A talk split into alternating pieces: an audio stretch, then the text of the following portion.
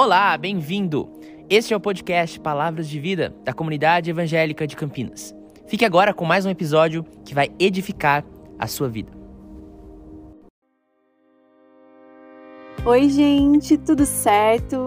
Meu nome é Larissa e eu faço parte do Ministério de Adolescentes da SEC. E eu tô muito animada em poder compartilhar algo com vocês hoje. Bom, eu quero começar te encorajando a encher o seu coração de gratidão por quem Jesus é, pelo sacrifício que foi feito em seu favor em meu favor, e pela transformação de vida que está disponível a nós. Isso é incrível e é maravilhoso.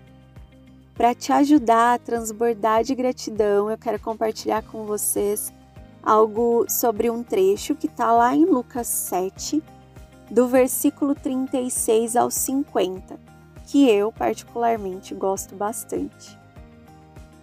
Vou apresentar o contexto para vocês.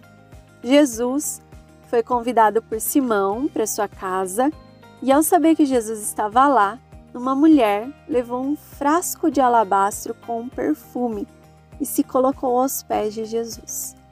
O fariseu Simão, olhando isso, ele pensou com ele mesmo: se esse fosse um profeta, saberia quem está tocando ele e que tipo de mulher ela é, uma pecadora. E Jesus, maravilhoso, dando a oportunidade desse homem aprender, ele diz logo em seguida, no versículo 41, dois homens deviam a certo credor.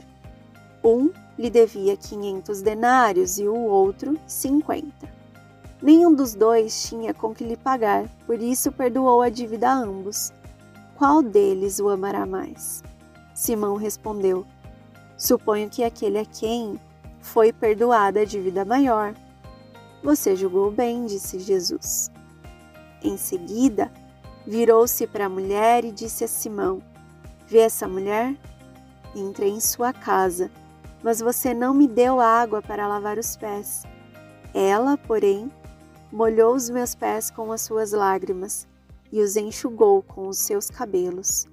Você não me saudou com um beijo, mas essa mulher, desde que entrei aqui, não parou de beijar os meus pés. Você não ungiu a minha cabeça com óleo, mas ela derramou perfume nos meus pés. Bom, nós podemos aprender duas coisas aqui. A primeira é que é sim muito mais fácil ver o quanto o outro está se comportando de um jeito que eu não me comportaria e erramos, julgando situações que não conhecemos. A segunda é que deveríamos gastar esse tempo aos pés de Jesus, entregando o nosso melhor a Ele. Sabe, eu, eu consigo imaginar a cena dessa mulher chorando de forma desesperada aos pés de Jesus e quando ela sai daquela casa, ela já não é mais a mesma pessoa. No verso 47 diz assim: Portanto eu lhe digo, os muitos pecados dela lhes foram perdoados, pois ela amou muito. Mas aquele a quem pouco foi perdoado, pouco ama. Algumas vezes na nossa caminhada com Deus, nós precisamos ficar atentos se não estamos negligenciando a nossa aproximação de Jesus. Nesse mesmo capítulo, nós percebemos que tem mais pessoas dentro da casa. Pessoas essas, inclusive, que de longe questionam a autoridade de Jesus.